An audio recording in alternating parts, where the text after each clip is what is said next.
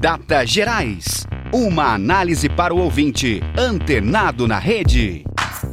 Olá, tudo bem? Eu sou Adriano Seolim. Oi, eu sou a Mariana Pereira.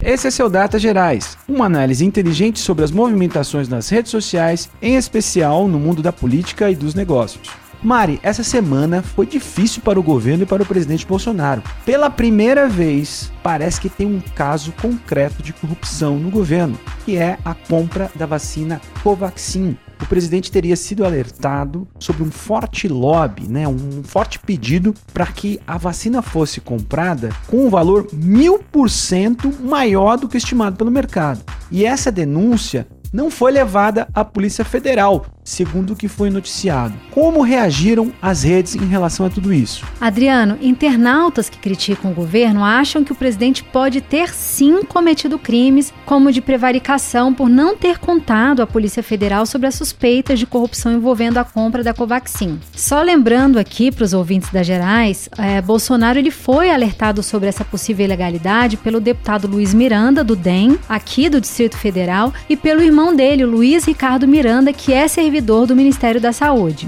Então, as menções negativas ao governo cresceram e nós notamos que a hashtag Bolsonaro Corrupto foi uma das mais usadas em publicações que citam o presidente no Twitter. Então, a discussão cresceu mais ainda depois que o governo pediu que os delatores, né, no caso os irmãos Miranda, fossem investigados. E vamos lembrar também aqui que esses delatores, eles disseram estar alertando o presidente e que sempre o apoiaram. Então, para tirar a credibilidade dos irmãos Miranda, a militância governista apostou em requentar as denúncias de corrupção envolvendo o deputado. Mari, esse deputado é muito polêmico. Você sabe que ele foi acusado já de estelionato no Brasil e nos Estados Unidos. Ele fez sucesso como youtuber nos Estados Unidos, prometendo ótimos negócios e quase uma centena de pessoas já falou que foram enganadas por ele. Então, merece atenção o que está sendo dito nesse caso. É preciso investigar, é preciso saber direito o que está acontecendo.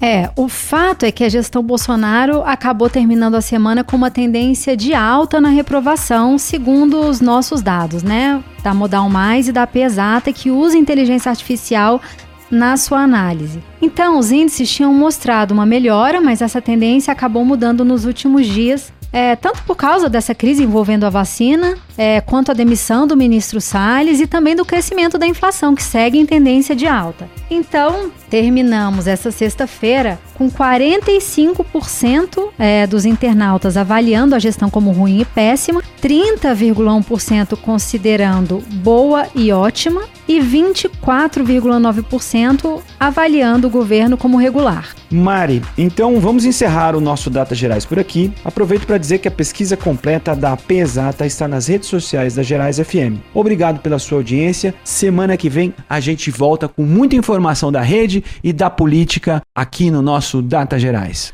Até semana que vem, pessoal.